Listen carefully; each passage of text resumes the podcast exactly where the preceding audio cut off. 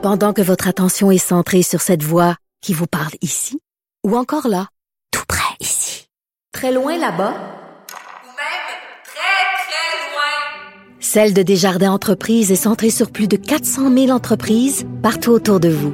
Depuis plus de 120 ans, nos équipes dédiées accompagnent les entrepreneurs d'ici à chaque étape pour qu'ils puissent rester centrés sur ce qui compte, la croissance de leur entreprise.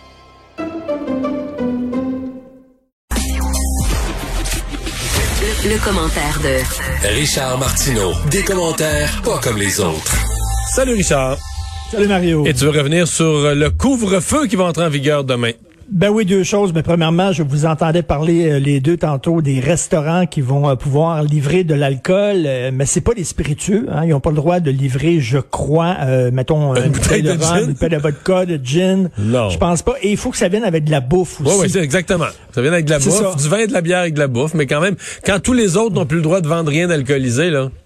Oui, mais là, j'ai deux questions. Pourquoi les dépanneurs n'ont pas le droit de faire ça? Pourquoi ils n'ont pas le droit, de livrer? aussi, de livrer l'alcool? Ils sont prêts, là. Ils ont dit, on, a notre monde, puis tout ça, on pourrait y aller aussi. Comment ça fait, c'est seulement les restos? Est-ce que c'est pour aider les restos qui en arrachent énormément, peut-être? Et deuxième chose, on a appris, puis euh, on a appris pendant la pandémie, moi, je suis pas, suis pas un fumeur de potes, OK? Absolument pas. J'ai essayé ça euh, deux, trois fois et je me roule en boule dans un coin, je deviens complètement parano. Tellement parano que je pense qu'il y a des gens qui m'aiment pas pour te dire, là.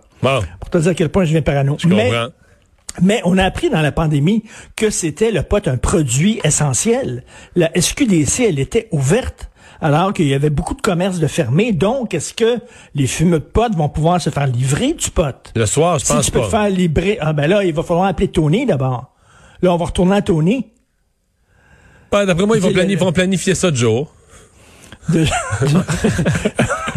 non, non, Tony, Tony livre, là, hein, lui, toute sa gang, il livre Tony là, une demi-heure à la maison. Donc, euh, écoute, je sais pas, c'est, c'est-tu essentiel ou c'est pas un produit essentiel? Ils nous ont dit depuis le début de la pandémie que le pot est un produit essentiel. La SQDC est ouverte, ben là, qu'il le prouve.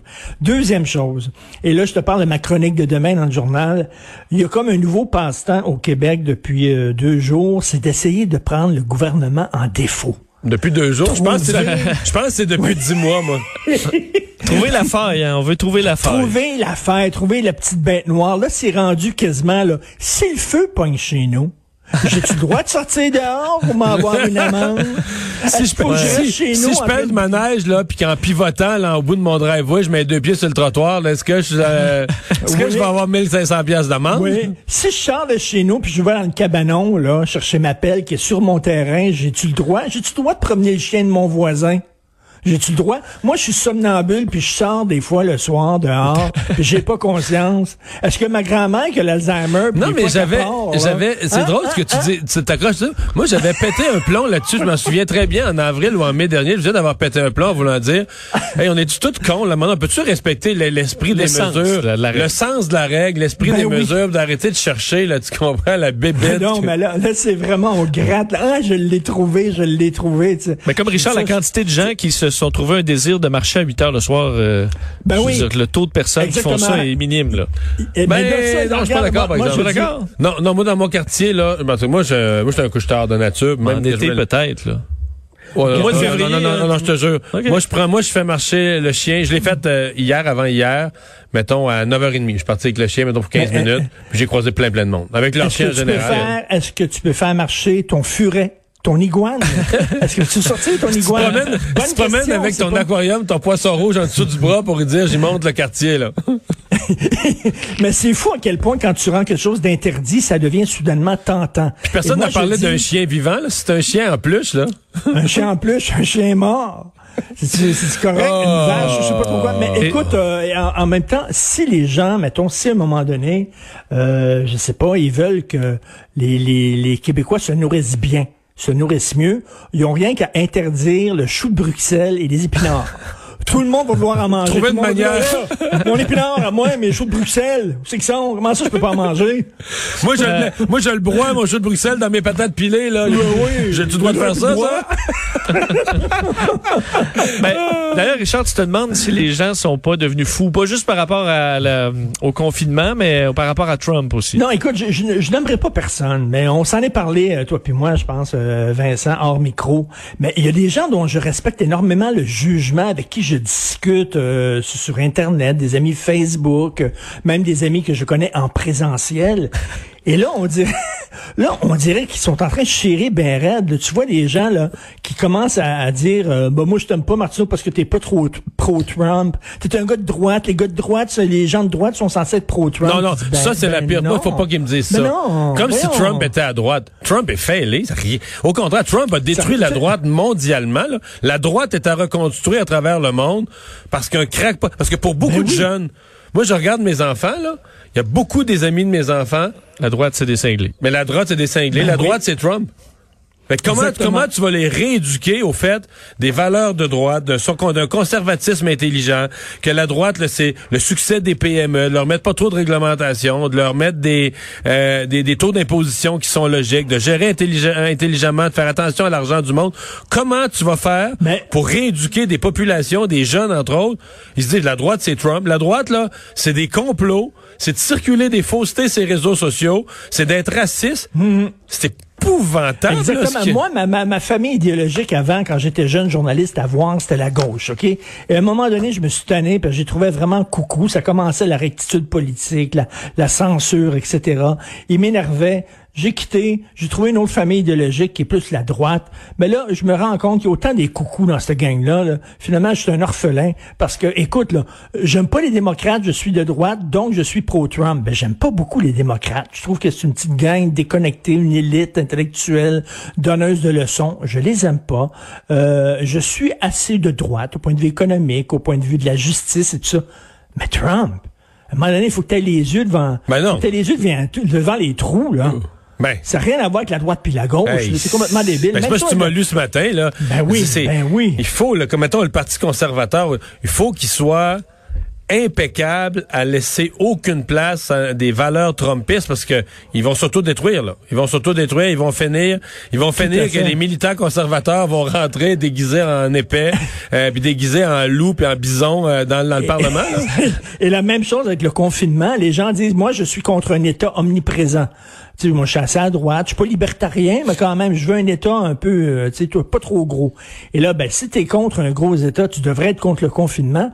Mais là, on est en situation d'urgence. Ça peut rien avoir, là. la- Mais là, t'as vu que les gens de droite du Canada, là, ils se retournent contre Doug Ford. Doug Ford est rendu un gars de gauche. C'est un délire. Là. Je veux même plus en parler. délire. Mais il faut dire que c'est une semaine difficile. là. Pour les gens qui aimaient Trump, euh, puis le couvre-feu au Québec, moi, mes réseaux sociaux, c'est une semaine d'horreur. Je veux dire, c'est une semaine très, Oui. très, très, très... Et j'ai même une madame hier qui m'a la grippe. là. La grippe, non, non, c'est pas pire. Là, tu dis, il me semble qu'on avait réglé ça. Je- Il me semble qu'on s'est mais là-dessus jusqu'au 15-20 mars. Là. Il me semble qu'on avait réglé ça. Madame tout le monde, mais moi je vois comme des intellectuels, des gens qui ont écrit des livres, des gens qui sont brillants, qui ont un bon discours articulé, et là qui se mettent à chirer eux autres aussi. Tu dis, coudonc, tu sais qu'il est dans l'eau. Non, c'est une période tough. C'est une période.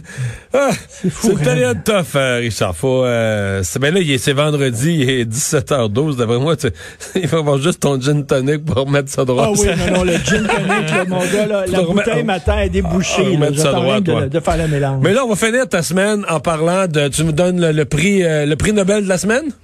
Ben oui, à la championne, la haute fonctionnaire de l'Agence de santé Canada, euh, qui est allée euh, en Jamaïque, tout frais payé par Air Canada. D'ailleurs, Pour Air Canada, encourager les gens à voyager.